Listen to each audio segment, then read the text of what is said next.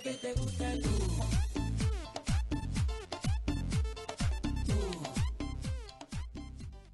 Muy buenas tardes. Salgo un poco alto, me veo ahora que salía muy arriba. Muy buenas tardes. Una de la tarde en Argentina, cinco de la tarde aquí en España. Es vuestro momento de cancha latina porque suena Manaure, no por otra cosa. El- este ratito, esta hora que tenemos aquí para hablar de baloncesto latinoamericano en eh, uno contra uno radio, en UQ Radio. Y, traemos muchas cosas, muchas noticias, notas como siempre.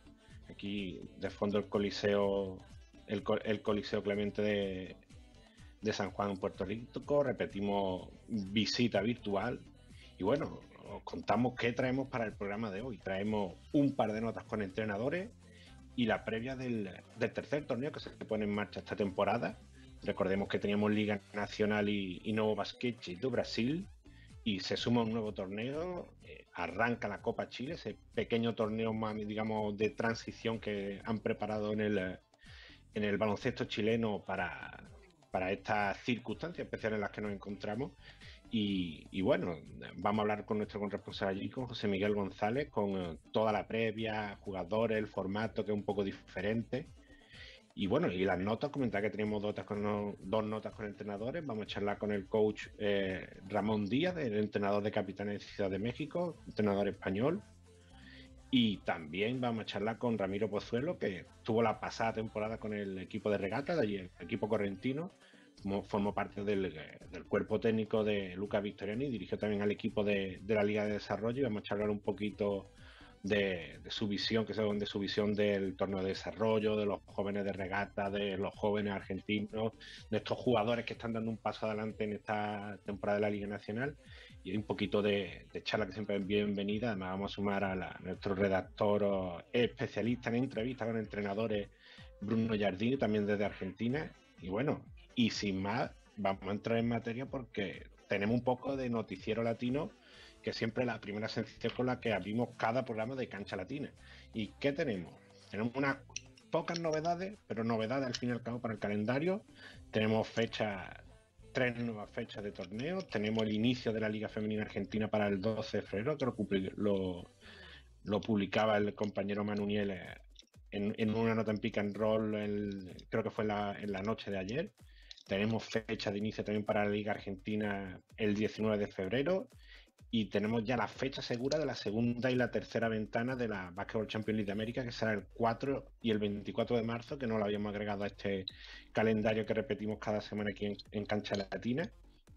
Y por lo demás, no hay más novedades de ninguna otra liga. En ese horizonte, como venimos contando, Uruguay, Venezuela, pero no mucho más. Así que vamos, un poquito un repaso por encima por lo que está dando sí la Liga Nacional, aunque aquí los, compañeros de 3x3, los compañeros de 1 contra 1 radio, siempre tienen toda la información eh, detallada, pero bueno, vamos a contar nosotros un poquito de esos tres equipos que hay en cabeza en la clasificación, Quinza, Obra y San Martín. Eh, equipo en racha, desde luego, siete seguidas para Quinza, nueve seguidas para Obra y cinco seguidas que traía San Martín hasta, hasta lo que fue la, la derrota del, de hace un par de días, si mal no recuerdo, ante, ante Gimnasia. Y por ahí jugadores destacando Brandon Robinson y, y Diamond Simpson en los últimos partidos de Quinza, el, el veterano interno imponiendo su jerarquía y su experiencia, más allá de que un jugador que ya lo hemos visto sin grandes alardes técnicos, pero un jugador rendidor y que, y que se nota ese paso por Europa y esas buenas temporadas en ACB en el- y por acá por el viejo continente. Ese el, el- equipo rockero con un plantel jovencísimo y, y ahí a gran rendimiento con Bernardo Murphy y, y San Martín, que si bien no se le esperaba a esta altura del, en estas posiciones, pues ahí rindiendo con eh, jugadores con un rendimiento por encima de lo esperado, tipo Matías Solano, Seba Acevedo. Y bueno, eh, restando esa, lo que comentaba, como viene el- ese título de la placa, caminando hacia este primer Final Four que decidirá un primer campeón de esta primera parte del campeonato. Nos vamos al otro torneo, no tenemos mucho torneo en competición, nos vamos a Brasil, que arranca este fin de semana la Copa Super 8, con los ocho mejores equipos clasificados. Tenemos ahí los ocho de la izquierda, de la, de la gráfica de la izquierda, Mina, Flamengo, Bauru, Sao Paulo, Baulistano, eh, Vázquez Cearense, ahora por tema de patrocinio es Fortaleza, Franca y Molli das Cruces, son los que arrancarán a partir de mañana el, este torneo copero de mitad de temporada. Arrancará con el eh, primero contra el octavo, el Minas contra Mollidas Cruces, Sao Paulo y Paulistano, el, el Dolo Paulista también será la jornada que complete el sábado. Nos vamos al domingo con el, eh, con el Flamenco, perdón, Flamengo, Flamenco son es otra cosa que no tiene nada que ver, Flamengo contra Franca el, eh, el domingo y Bauru Fortaleza, el otro partido que completará esa, jornada. ¿Y, ¿Y qué más tenemos? Tenemos semifinales para el próximo martes y final para el sábado. Y, rectifico que he dicho sábado y domingo los cuartos de final, no, perdón, viernes, hoy mismo arranca ese Mina Mollí a las 4 de la tarde hora brasileña y será el sábado cuando se juegue el tercer y el cuarto partido de, de esos cuartos de final. ¿Y qué tenemos por ahí? Tenemos un poquito de información de latinos por el mundo, cómo han empezado, y estamos destacando varios nombres. Lautaro López con, con ese gran, eh, lo, comentan bien los compañeros de expedición albiceleste, de Deportes Radio, pero un jugador que a nivel del continente está, está jugando muy bien, el, el, base argentino que está en Eslovaquia, buenos números en sus últimos partidos, todo sorprendiendo ese 25.12 rebotes y 6 asistencias hace tres juegos y, y, bien ahí en el, aunque el transitar del Inter Bratislava en Eslovaquia no está siendo muy, muy regular, pero siempre lo bueno hacer del, del de Basconia. Nico Caravacho, el pivo chileno, el rookie, viene, viene de, hacer un buen doble-doble, 21 puntos y 10 rebotes con el líder en Bulgaria, con el, con el Risky. ¿Qué más, ¿Qué más nombre tenemos por ahí? Brian Carabalí, muy buen rendimiento con 15, sobre todo son poquito el, el, hombre, el hombre de los, de los tapones, de las tapas. Paco Cruz, que lo tenemos en, en, el, en el avión turco y en las últimas dos dos semanas, los últimos dos lunes, entre los mejores del, del, continente en lo que a latino se refiere, buen rendimiento con el sexto clasificado de la Liga Turca, Tyler Davis, liderando los rebotes y uno de los mejores eh, anotadores en Corea del Sur, con el líder, con el KCC Aegis, Reinaldo García, lo conocemos de la Liga Nacional y de México, buen rendimiento, ya se ha acomodado bien en, en esa segunda división japonesa con el Saga Baloners, Ballooners, y, buen rendimiento fin de semana también fin de semana. Bien Kyle Viñales, el base de internacional de Puerto Rico en el Liescabeli lituano. El señor doble doble Gregory Echenique, si bien eh, su equipo no, no, está muy en buen momento en Japón, su rendimiento no tiene, no tiene duda. Eh, James Feldain, el corta dominicano, clara referencia del, del Betis, también 32 puntos en, en una de las últimas fechas de la CB y por último, un nombre que, si bien ha pasado quizás desapercibido en las últimas temporadas, en la última NBA, pero Raulcinho Neto, el base de Washington Wizards, eh, acumulando titularidades y buenos minutos con, con, el equipo capitalino, sobre todo con la baja de Russell Westbrook y, y rindiendo bien, se, si bien Washington tampoco está en los, en los, lugares más altos de la, de la NBA, pero quizá el base brasileño mostrándose más que muchos otros que muchos otros temporadas y muchos otros inicios de temporada que hemos estado viendo. Y ahora os dejo con una pequeña promo de la, de la, Copa Super 8, un poquito siempre no escucha. Ah, pues no, no, no, nos dejo todavía. Tenemos por ahí la, se me olvidaba una, uno de los latinos, la, la dupla brasileña del, de la National Basketball League de Australia, Menos mal que tenemos las placas y a Leo Margo que nos las va pasando desde la producción. Scott Machado y Lousada repiten en el, en el torneo australiano y, y, jugadores ya clásicos que hemos visto en el baloncesto superior nacional de Puerto Rico en, en la última década, los, Daniel Johnson que, y Lamar Patterson, que estuvieron los dos en Pirata de Quebradilla, Ejo Gilby, que estuvo en Atenienses de Manatí, y, y, una liga que quizás pasa un poco desapercibida en muchas ocasiones, pero que es de muy buen nivel y, y yo siempre he hecho, si, si, bien no son muchos los latinos, sí le he hecho de, de vez en cuando un, uh, un, ojo, así al menos resultados, jugadores, y eh, una liga que desde Cancha Latina recomendamos una liga en Australia, así somos. Y ahora sí, vamos con ese vídeo para, para ver un poquito de, de esa promo de la Copa Super 8 de Brasil.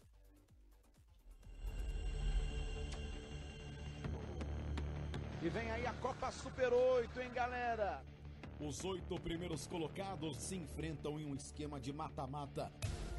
Que é o caminho mais curto para você chegar à Basquetebol Champions League América. É a busca pelo título, a taça.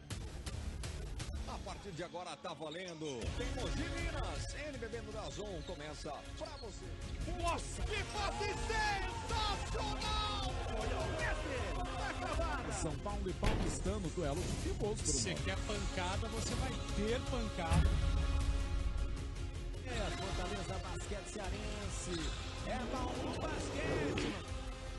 Bola vai subir e você vai curtir com a gente esta rivalidade que cresce a cada dia. Simplesmente Flamengo e.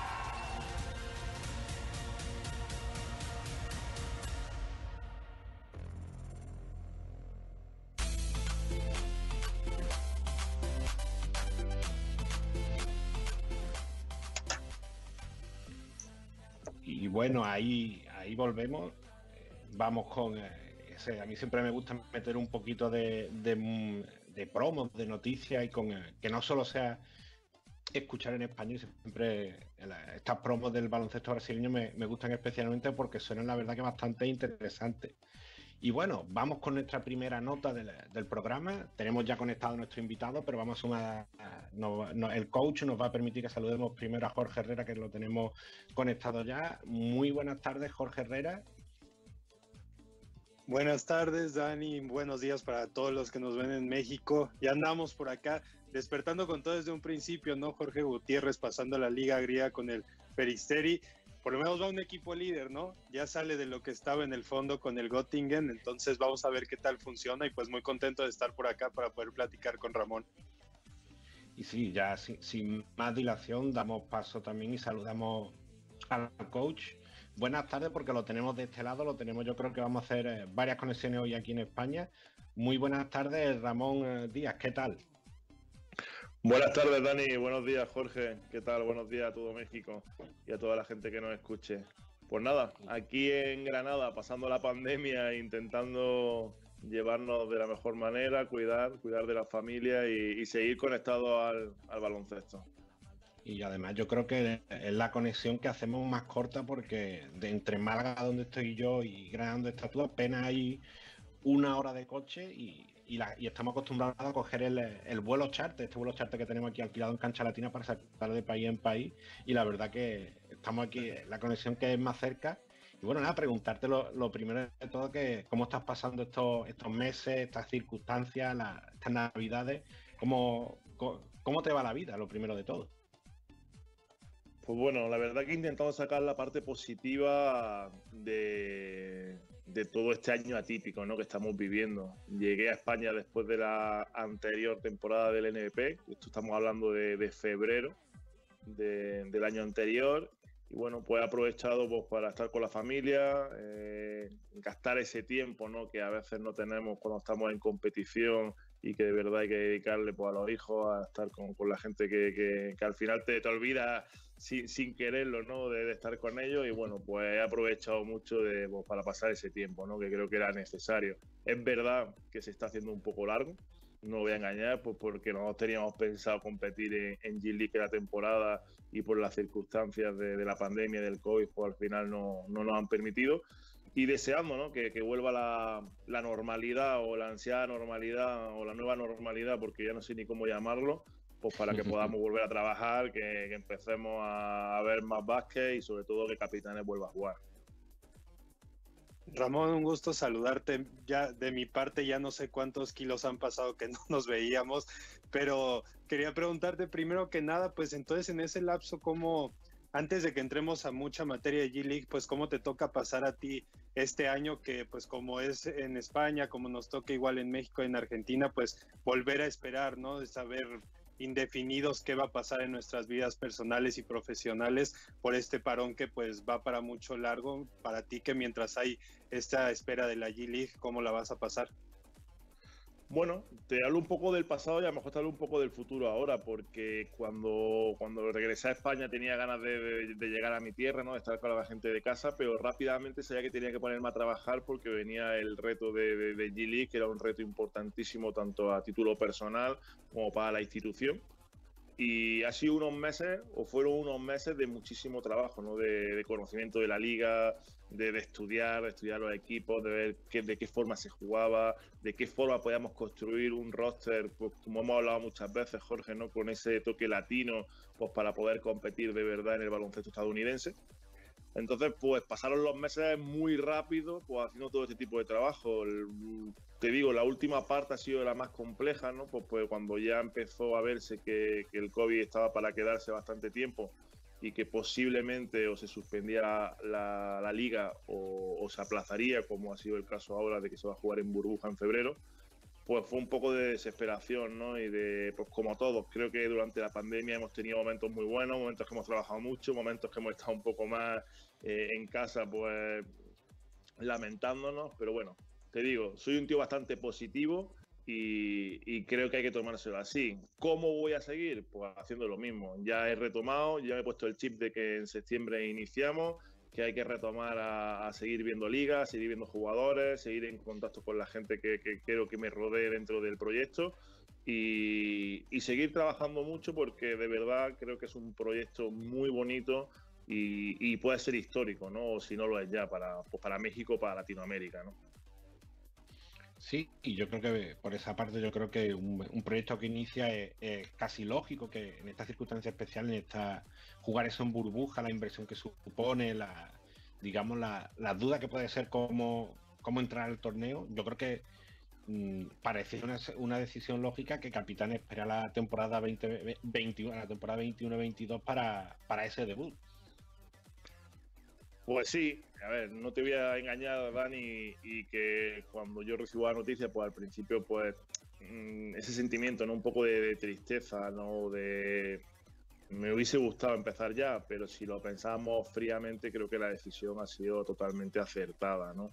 Eh, empezar un proyecto de, de esta índole fuera de, de, México no tiene sentido. O sea, irnos a jugar una burbuja, eh, bueno, si me dijeras que era la temporada 5 o 6 de capitanes, pues a lo mejor sí te lo puedo comprar. Pero creo que México, la Ciudad de México, nuestros aficionados, capitanes, se merece iniciar eh, jugando en Ciudad de México, jugando en el Juan de la Barrera, que tanta alegría y tantas cosas buenas nos ha traído, y Jorge te puede platicar de esto bastante en los últimos 3, 4 años.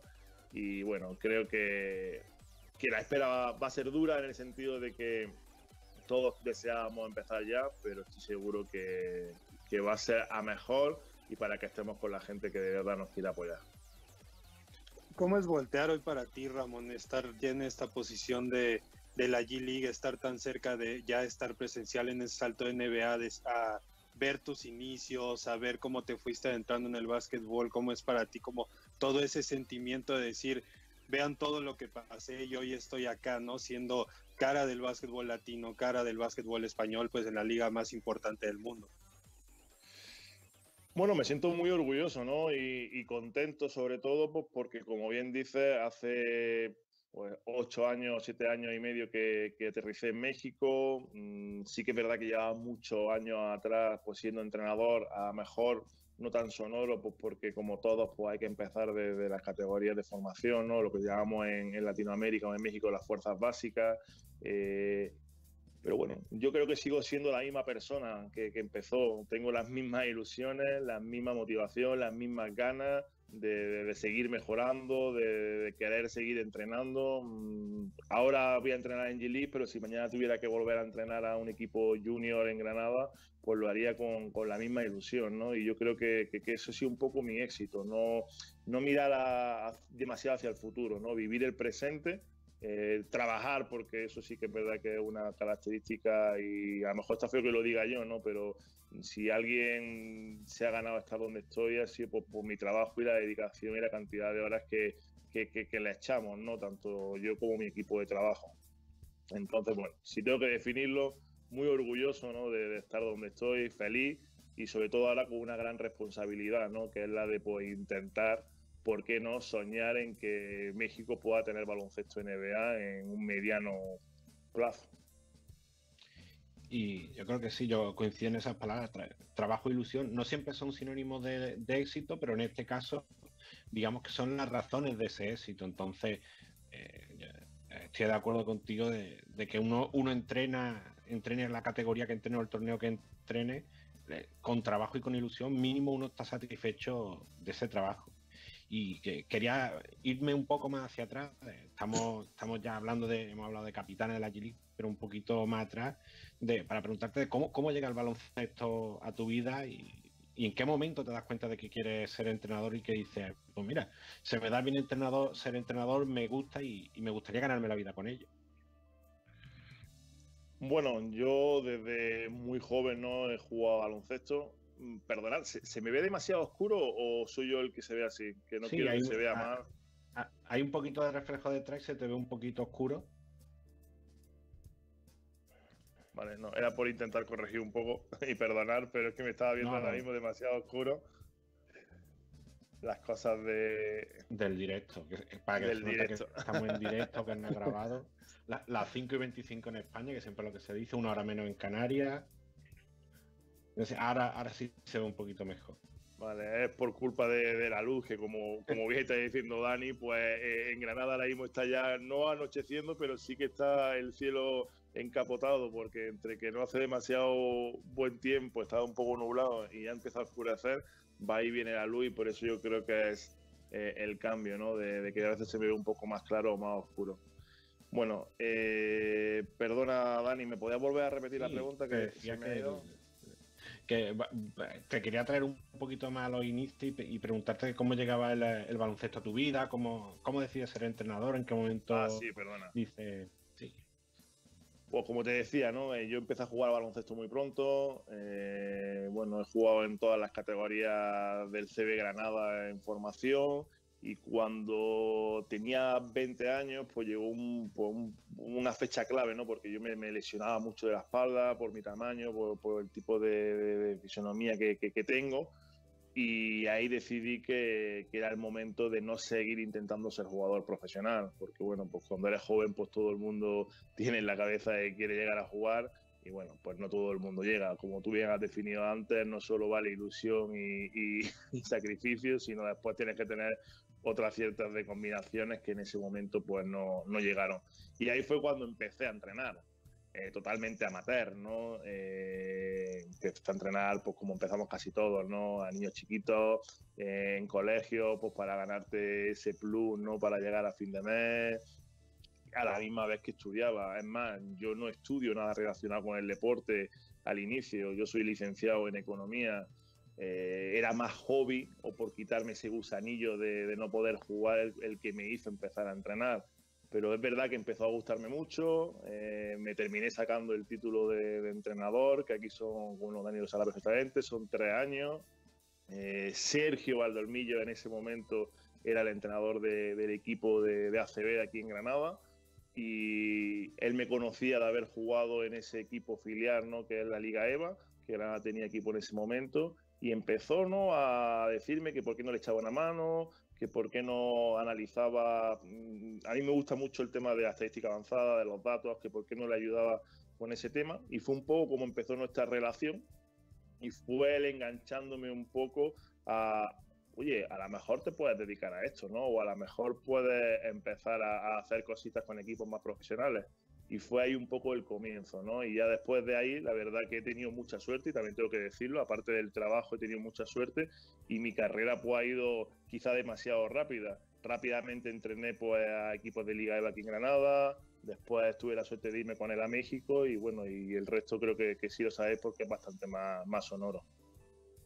Eh, En, ese, en esa parte, Ramón, en la que ya vienen para acá a México, ¿qué, qué es lo que más te ha gustado o qué, es lo que más te enamoró al grado de que los dos se quedaron aquí en México, pelearon por estar dirigiendo aquí en México y que también tú llevaste esta idea ¿no? a los órganos gubernamentales de tener una academia de básquetbol, la que ahora ha dado muchos frutos viendo a tantos chicos en Estados Unidos como en España y que también ellos ya piensan en que el sueño no es solo llegar al profesional, sino expandirse alrededor del mundo.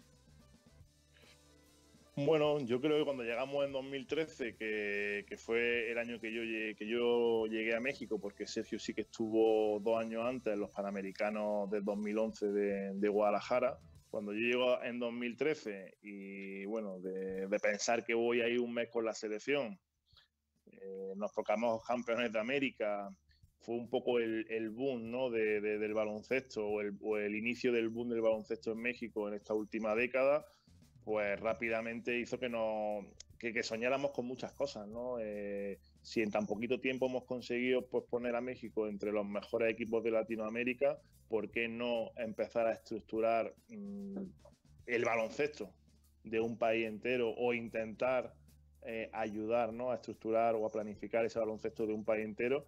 pues para que no sea una cosa casual de que estemos eh, en 2013 entre los mejores, sino México, y nosotros siempre lo hemos dicho, no se va a ganar todos los años, pero ¿por qué no estar entre los cinco primeros, entre los seis primeros, siempre?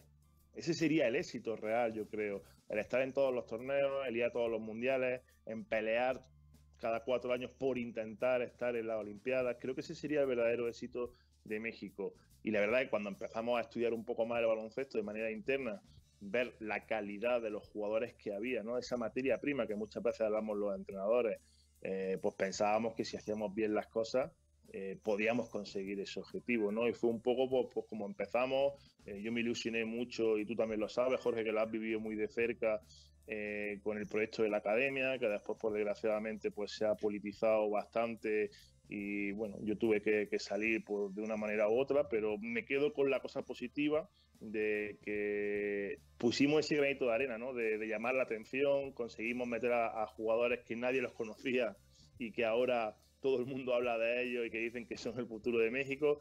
Pues bueno, yo contento, ¿no? De, haber estado en ese proyecto y, y ojalá que alguien agarrara y que siguiera. Fue Enrique, espero que ahora ayuden a Enrique pues de manera económica, porque si no hay dinero es imposible sostener este tipo de proyectos. Pero yo estoy convencido, convencido, Jorge y Dani, que México tiene mucho baloncesto, muchísimo baloncesto. Pero seguimos sin tener una estructura clara, seguimos sin tener una planificación conjunta, cada quien hace mucha guerra por su cuenta y creo que ese es uno de los grandes errores que hemos cometido, que se están cometiendo y que se cometerán, ¿no? Eh, el no alinear un poco la idea y dejar un poco pues, el estereotipo, el egoísmo personal de, de todos, ¿eh? y me incluyo yo el primero, ¿no? Y, seguir todos por una línea que yo creo que sería lo ideal pues, para que México de verdad estuviera donde debería estar. Y, y, coach, después esa, esa experiencia con Valdolmillo en, en la selección, eh, después lo que comentaba, la, ese paso por la academia, ese bonito proyecto de la academia, y llega la, oportunidad, ya volvemos un poquito más al presente, esa oportunidad con, con, Capitán, un proyecto que aparecía nuevo, y, desde el primer momento poniendo a, la, a una franquicia nueva en, en, los primeros, en los primeros puestos, se alcanzan esos, se llega a esos dos subcampeonatos, y, y de repente ese salto a la, a la G-League, por donde, en un proyecto tan joven, por, por dónde pasa el éxito de Capitanes. Bueno, yo creo que pasa por muchos sitios, ¿no? Eh, yo te voy a hablar un poco de, mi parte personal, ¿no? Y de lo que más conozco o de, lo que yo creo que tiene más importancia. Eh, en mi caso personal, ¿por qué me decido por capitanes? Yo he tenido ofertas en esos años para poder entrenar en, la LNBP y he, de deciros, ¿no? Que, que, tenía muchísimas ganas, ¿no? Pues como todo entrenador joven que no haya tenido todavía eh, la posibilidad ¿no? de entrenar en una primera división de, un país, pues quién no va a querer entrenar, ¿no?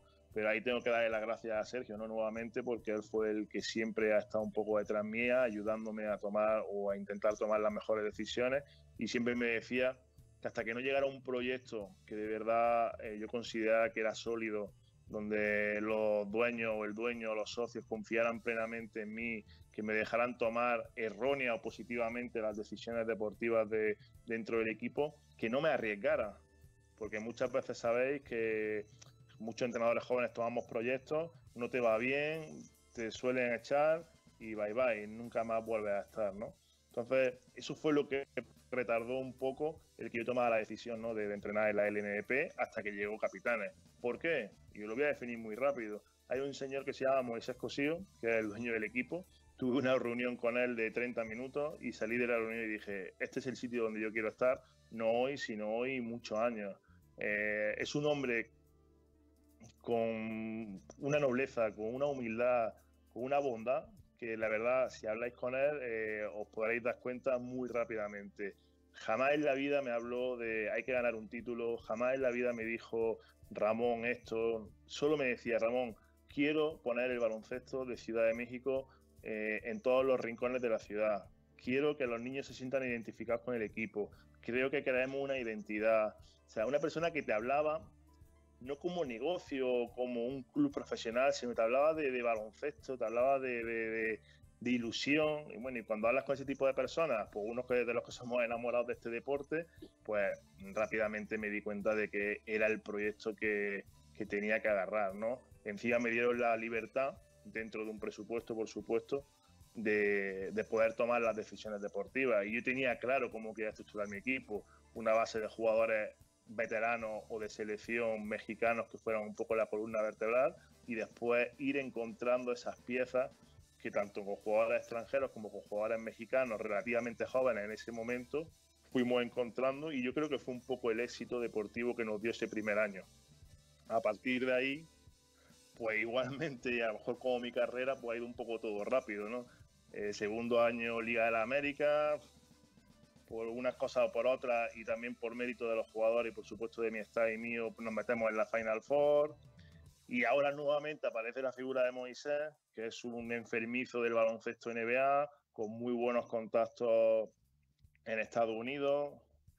Eh, os puedo decir que incluso amigo eh, personal de Kobe Bryant, que en paz descanse, él iba a ser parte de un poco de- del proyecto de, de capitanes en, en G-League, pues por las raíces de, su esposa, él habla castellano y querían involucrarlo dentro de- del proyecto, pues bueno, ahí surge un poco la idea de que Moisés, su sueño es que Capitanes algún día eh, pudiera jugar en NBA. Empezó a moverlo, a moverlo, hasta que salió la oportunidad real de que Capitanes pudiera jugar en G-League. Y creo que, bueno, puede ser la mejor semilla ¿no? que, que haya dejado, una de las mejores semillas que puede dejar una persona en el baloncesto mexicano. No solo por el presente, ¿no? porque yo creo que tiene un futuro tan grande o la gente se puede ver tan reflejada en el proyecto, tanto a nivel de, de identidad como los niños, como, no sé, o sea, me parece que puede ser una cosa histórica para el baloncesto si de verdad somos capaces de hacerlo bien, ¿no? de estructurar bien, de planificar bien y de hacer un proyecto en condiciones. Y, y bueno, coach, este, es que estoy viendo que la, la charla daría casi para llenar contigo porque, con el programa entero, la hora entera. Es que pero es que- hablo, hablo, mu- hablo mucho, Dani, perdón. No, no, no, al revés. A nosotros nos gusta porque a mí, además yo, yo hablo mucho también y, y estábamos aquí escuchando atentamente y se nos quedaban muchas muchas cosas por, por preguntarte y, haríamos una, un programa, ¿no? Un programa especial de porque son muchas muchas vivencias, muchas muchas cosas vividas por, por ti, todo este proyecto de Capitán en poco tiempo, pero tenemos tenemos a los dos siguientes invitados esperando ya casi y nada, seguramente hablemos en, la previa de la Giri, si no hablemos antes, porque teníamos pensado hablar para la previa de la Giri, pero ya que se postergó este, este debut de capitanes, pues aprovechamos la oportunidad y seguro que volvemos a charlar contigo para, para esa previa. Estamos en contacto durante toda esta temporada y, lo, y lo de que decimos siempre a los invitados, darte las gracias por este, por este ratito y no sé si le queda algo más a Jorge. Pues no, nada más agradecerte igual, Ramón, que andes por acá. Yo espero que esa vez a principio de año que escuché que tu lista de jugadores estaba por ahí de los 60, 80, ya estés más tranquilo y ya esté reducida para que lleves tranquilo este año. Bueno, la, la lista sigue siendo bastante larga y yo creo que mientras que sea larga es bueno porque significa que hay muchos jugadores que creemos que pueden tener el nivel para poder jugar. Así que hay que seguir trabajando y mucho para ver si de verdad acertamos con las piezas que hay que, que hay que acertar pues, para competir realmente en la G-League. Daros las gracias a los dos, especialmente Dani, por, por, la- por estar aquí. Eh, acepto la invitación cuando quieras. Prometo tener una mejor iluminación para que no se, se quejen mucho, no se rían mucho de, de la oscuridad granadina. Pero cuando queráis, cuando queráis, estoy con vosotros. Ha sido un placer. Pues muchas gracias Ramón, muchas gracias Jorge, saludos a los dos. Y bueno, y tenemos que continuar con el programa. Tenemos ya por ahí, lo teníamos esperando al siguiente invitado y vamos a hacer una... No vamos a coger ni el, ni el bolo charter, bueno, vamos a coger un poquito, eh, un salto. No nos vamos a mover de España, aunque sea, sea por primera vez. Antes vamos a ir a, vamos a conectar, que creo que ya está conectado, el, el próximo miembro del, del Team Cancha Latina, creo que ya lo tenemos a Bruno Giardini conectado. Creo que ya lo tenemos a Bruno Giardini conectado. Sí, lo tene- sí, creo que- ahí lo tenemos. Muy, muy buenas tardes, Bruno Giardini desde Argentina. Hola Daniel, ¿me escuchas bien vos? Sí, sí, perfecto. Te teníamos Bueno, ahí te sumamos hoy para, para charlar con, con un entrenador que estuvo por allí la pasada temporada y como yo sé que, que a ti te gustan mucho las notas con los entrenadores, el desarrollo de jugadores, pues digo yo, qué mejor que Bruno Giardini que nos, que nos acompañe para, para esta charla con alguien que ya tenemos conectado, lo tenemos al otro lado. Muy buenas tardes porque vamos para España. Eh, Ramiro Pozuelo, buenas tardes. Hola, buenas tardes. Muy buenas tardes, coach. Eh, Veníamos hablando la, semana, las semanas anteriores y teníamos ganas de tenerte aquí porque habíamos, habíamos compartido un poquito de web con zona de básquet. Por cierto, una, una página que recomiendo mucho para las categorías inferiores y las divisiones inferiores de aquí de España. Y, y no sé, y yo no recordaba que había estado por, por regate. Digo, pues mira, vamos a aprovechar eh, este hueco para, para charlar con el, con el coach y, y ver un poco su y contar un poco de, de su experiencia. A ver, espera un momentito. Vale, Sí, vamos a la ver, cámara. te- Te escuchamos, Estoy pero no te vemos. Sí, digo, estoy más oscuro que Ramón, pero. pero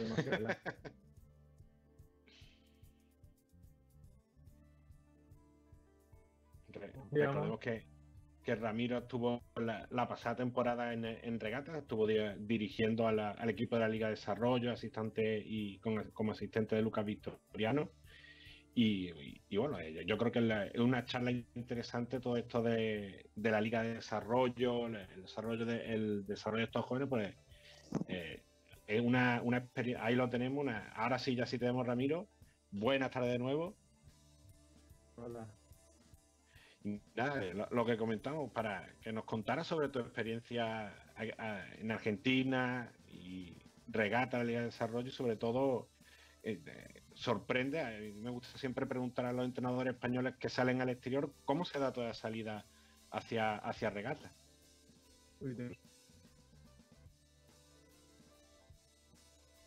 No te, no te digo nada adelante. Me, me pierde. Eh, sí, te, te escuchamos bajito. A ver, eh, te decía que, el, eh, que, preguntarte por, siempre preguntamos en español por, por la charla, bueno, por la charla, por la, cómo se da toda esa circunstancia para, para ir a regatas, para salir al exterior. Bueno, surgió porque yo a Lucas lo conocía ya de Madrid, coincidimos en Pozuelo, un club cerca de una ciudad cerca de, de Madrid. Y bueno, siempre tenemos relación, hablábamos de vez en cuando y surgió, pues yo creo que fue un poco esto de medio de broma, que oye, a ver si me voy para allá, oye, a ver si te vienes, y surgió la posibilidad.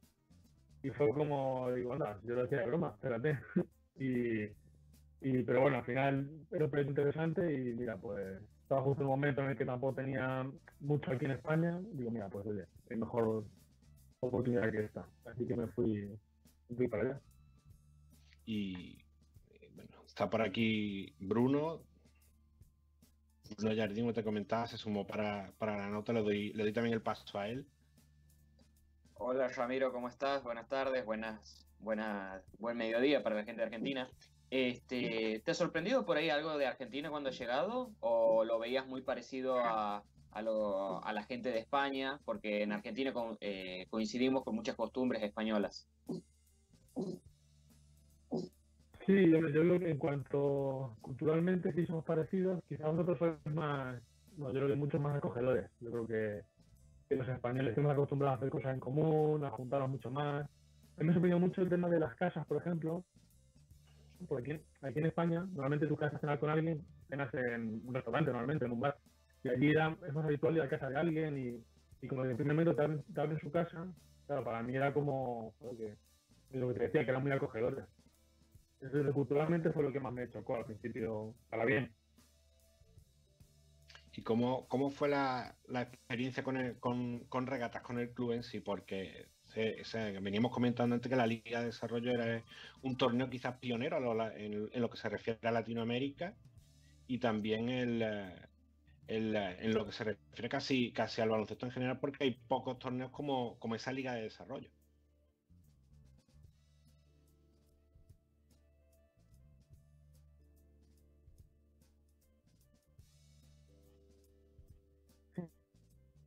Champions se juegan el los partidos del- de la Liga Nacional se juegan ahora mismo que les va a enfrentar el equipo senior, por así decirlo.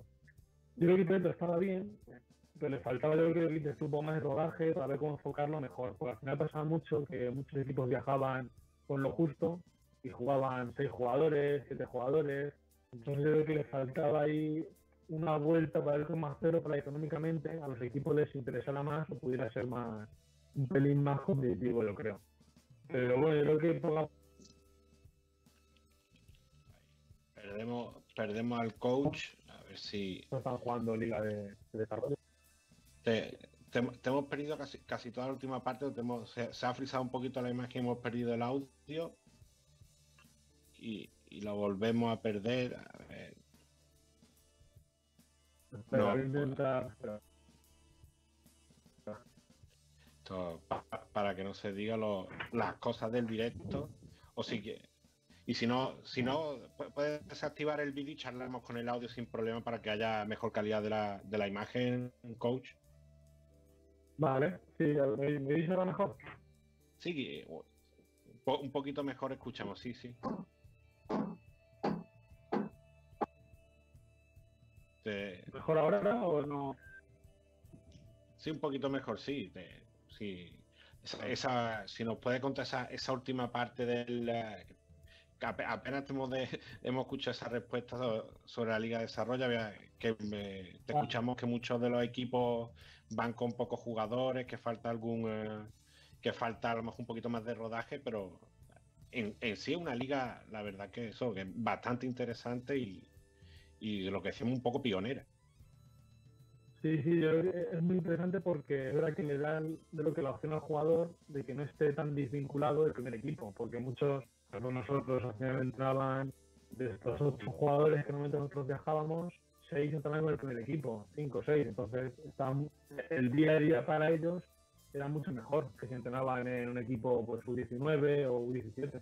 Yo creo que en ese sentido estaba bien y de hecho lo que decías es que ahora en esta Liga Nacional se está viendo quizás también por las circunstancias, pero bueno, hay muchos jugadores que están jugando y que juegan Liga de Desarrollo, que han jugado.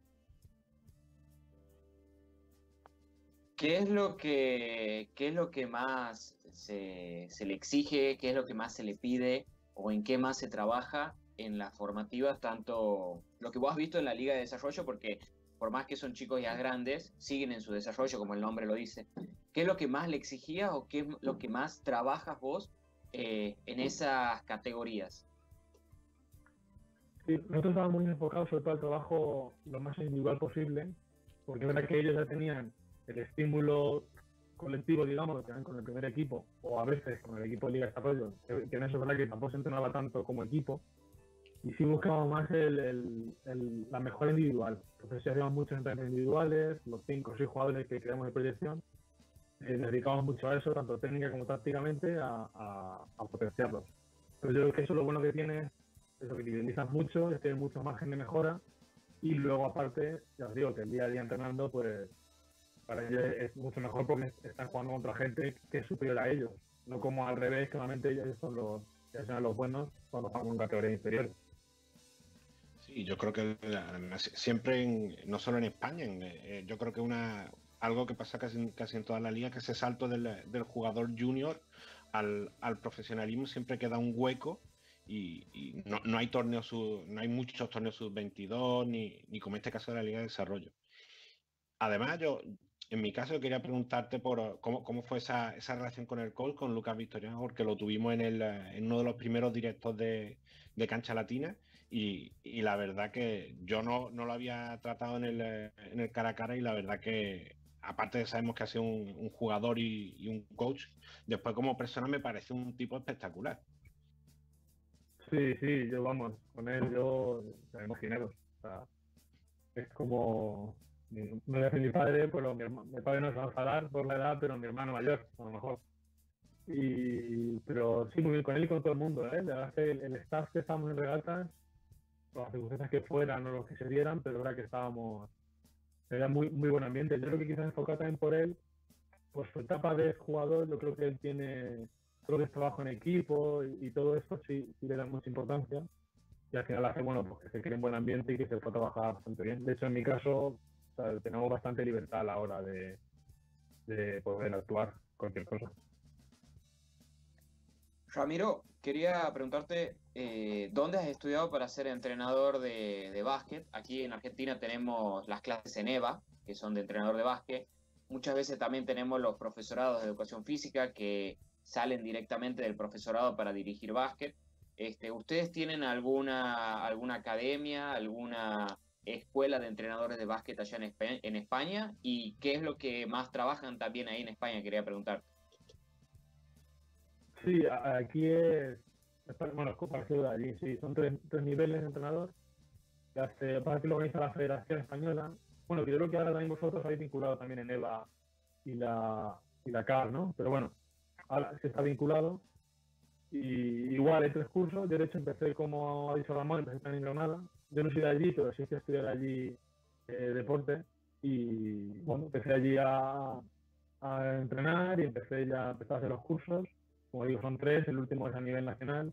es un poquito más, bueno, que es parcial, pues, en realidad es muy parecido. A la hora de, for- de formación es muy similar, porque también son 15 días eh, en una sede fija. O sea, en eso es muy, somos muy parecidos. Y, No, y ya para. Eh, No, no, termina, termina, termina. No. Decía que dentro de la parte de educación física, creo que estudié yo, ahí sí había, podía hacer cosas específicas de baloncesto, pero es verdad que no tenían, no te, no te convalidaban, digamos, para luego entrenar. Tú puedes hacerlo por tu cuenta y luego ya aparte, eh, tus cursos, o sea, cualquier persona haciendo sus cursos federativos podrían, podrían entrenar sin problema. Y, y- y por última de mi parte, Ramiro, quería preguntarte por, por así que ¿qué jugador te llamó más la atención de esa liga de desarrollo? O de lo que tú mismo has comentado que, que están dando ese salto este año en la temporada de la Liga Nacional. Pues no te voy a poner el compromiso de decir solo uno, pero a lo mejor un par de ellos, tres jugadores que, que tú destacarías, que tiene buenos mimbres para, para ser un jugador importante. Sí, yo recuerdo, bueno, es verdad que ta- tampoco está a gran nivel todavía en la liga, porque es un chico joven que es Lugarini, que es de Bahía. Yo creo que ese fue el que más me impactó cuando, cuando lo vimos. Y bueno, de, de no sé hablar porque, bueno, hace nombrar alguno y a los otros, pero eh, también, bueno, ahora que estoy viendo a- en Atenas, a Leandro Lema, que bueno, es un- ese no lo pudo jugar por tema de lesión, pero bueno, es un jugador yo creo que, que interesante. Y como te decía hablando en Portugal el otro día, a mí Fernando Subrigen de Obras creo que eh, tiene mucho potencial. El año pasado es, el- verdad que estaba un poco quizás con Pepo Barral un poco más tapado allí en Obras, pero, pero ya este año se ha visto que para mí es el futuro, además es una posición que en Argentina no tenéis mucho ahora, el escolta fuerte así alero, y yo creo que es un chico que va con mucha proyección, yo creo. Pues bueno, coach, es que ho- ho- hoy vamos, eh, nos quedamos sin tiempo porque tenemos ya nuestro, a nuestro último protagonista de este, este programa. Nos vamos a ir para Chile para charlar de, la previa de la Copa Chile y darte las gracias por, por pasar este ratito por Cancha Latina. Y lo, lo- lo mismo para Bruno. Y eh, nos, estamos en contacto y, y hablamos para lo próximo. Muy bien, pues un abrazo y cuidaros mucho. Muchas, muchas gracias, coach. Eh, hablamos en la próxima, Bruno. Y nos vamos para encarar ya esta, esta última sección ya, ya de hoy, que lo tenemos, lo tenemos ahí ya esperando. Cogemos, ahora sí cogemos el vuelo charter y nos vamos para Chile. Buenas tardes, bueno, buenos días para ti, José Miguel González. ¿Qué tal todo? Hola Daniel, ya buenas tardes, sí, son 10 para las 2 de la tarde acá en Chile. ¿Cómo estás? Hace tiempo no nos veíamos. Sí, de esa, yo creo de, de esa conexión en exteriores para charlar con la, con la gente de la Roja del, del básquet. Parece que, que fue ayer, pero ya pasó esa ventana, pasó toda esta preparación y, y tenemos ya la Copa de Chile a punto del, del salto inicial.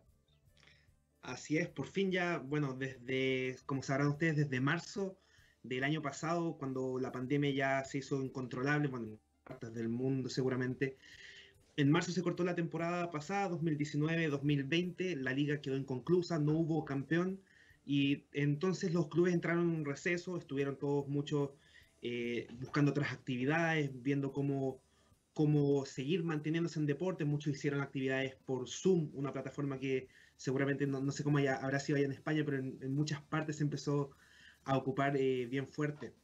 Muchos Sí, sí, entrenaban sí. Por, por Zoom Y, y, recién ahora, después de meses de trabajo, después de meses de implementar renovaciones tecnológicas que ya también voy a estar contando, se pudo por fin, eh, también en protocolos de formar eh, equipos, por fin se pudo se puede dar inicio ya mañana a, la Copa Chile, que va a ser el torneo de que marque el retorno. Y una, Copa Chile un, un, poco distinta, porque van a dividir, eh, estos, los, los 12 equipos van a estar divididos en zonas, al menos para, para este torneo, para esta primera parte, con un solo extranjero que, la, que, para mí la, la quizá la, la, mejor novedad, la novedad más importante, porque le va a dar mucha cancha al, al jugador nacional, que es lo que solemos echar más de menos en, en todas las ligas.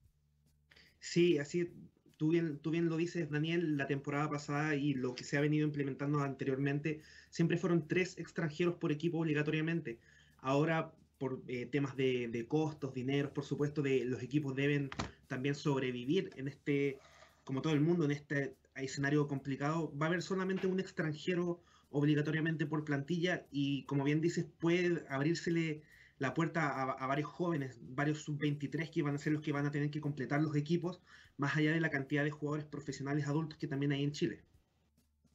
Y sí, además repasamos la, la, nómina de los equipos y, es verdad que a, a, mí me alegra por esa parte, además de que van a ser... Eh, digamos, extranjeros que a lo mejor no son del alto perfil que hemos visto en otras ocasiones, pero sí algunos nombres que ya, conocemos de, la Liga Nacional, los, Arnold Luis, Elijah Macon, repite uno que ha estado en varias temporadas, vamos a tener dos venezolanos como son José Juan Bravo y, Carlos Milano, que si bien eh, comentamos con, eh, con, Raúl Ceño la semana pasada que no va a tener, eh, que, no, que no ha tenido paso por el baloncesto venezolano en sí, pero sí, bueno, muchos nombres y, y, y no sé si viendo los planteles ve equipos con, uh, con, más posibilidades por encima de otros, pero a, a mí se me hace complicado bien, viendo al menos nombre por nombre.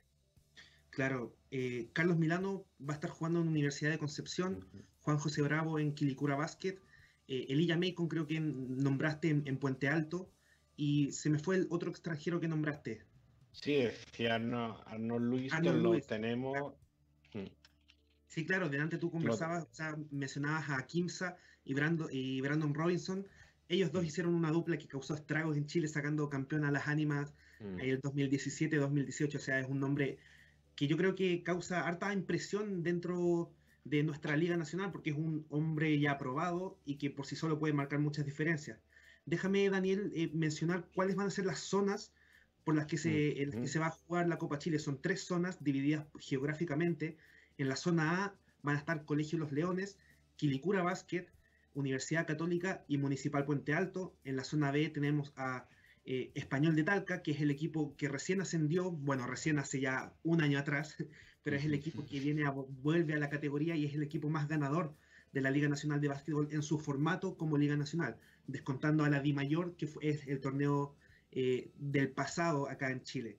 Bueno, en la zona B está Español de Talca, Universidad de Concepción, el Club Deportivo Valdivia, que en teoría es el último campeón de la liga porque después no hubo campeón después de ese torneo que ganó y es eh, el representante internacional de Chile en la Champions League, y Ave Temuco Ufro, el equipo de la Araucanía de Chile. Y la última zona, la zona C, es la de los equipos más australes, Atlético Puerto Varas, las Ánimas, que también es de Valdivia, hubo que separar a esos dos equipos de la misma ciudad, CEF Puerto Montt y finalmente Aba Ancud, que después de muchos años va a ser el único representante de Chiloé, de la isla mágica de, del sur de Chile, ya que Deportes Castro no, eh, no o sea, pidió tener receso en esta temporada.